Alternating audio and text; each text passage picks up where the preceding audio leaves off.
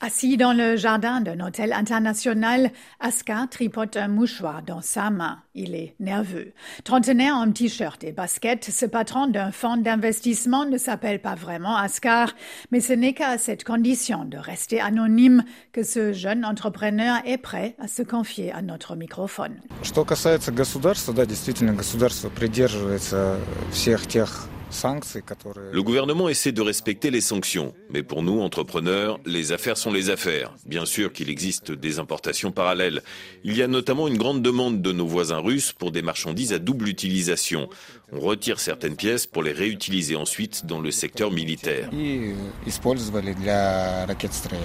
Un exemple. Depuis la guerre en Ukraine, le Kazakhstan a multiplié par quatre ses importations de lave-linge depuis l'Union européenne.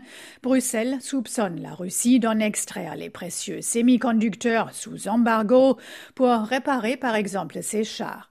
Des lave-linges pour la guerre de Poutine, cette responsable d'une entreprise de transport dit ne pas être au courant d'un tel trafic. Personnellement, je n'ai jamais entendu parler de lave-linge, mais c'est vrai, le transport de produits pouvant servir pour la guerre a nettement augmenté. Des sacs de couchage, des vêtements militaires, tout cela vient directement de Chine. Je le reconnais, trop de nos concurrents ferment les yeux et transportent des produits interdits. Nous, non. On préfère rester honnête.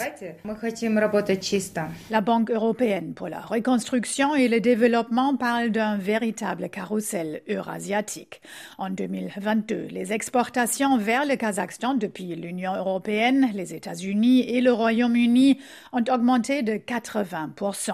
Pendant cette même période, celles du Kazakhstan vers la Russie ont aussi augmenté de 22%. Récemment encore, les douanes ont intercepté des drones destinés à la Russie, affirme le politologue Dosim Satpayev. Il n'y a pas de doute, la Russie utilise le Kazakhstan comme pays de transit pour ses importations grises.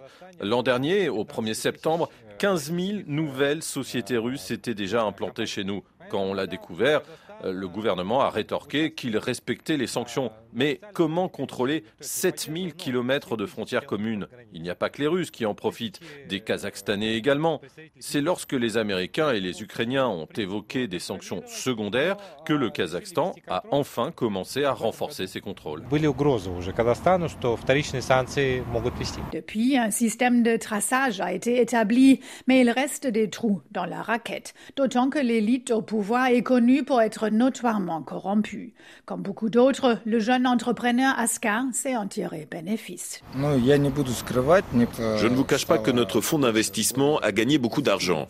De nombreux Russes qui se trouvent sur la liste des personnes sanctionnées et qui veulent acheter des actions d'entreprises cotées en bourse passent par nous. Comme nous ne figurons pas sur la liste, nous achetons les titres pour eux. Nous sommes devenus un véritable pont entre la Russie et le monde occidental. Les hommes d'affaires kazakhstanais leurs ex-frères russes à contourner les sanctions sous les yeux de Bruxelles et de Washington qui n'osent pas sanctionner durement les pays d'Asie centrale par crainte de les pousser encore plus dans les bras de Moscou.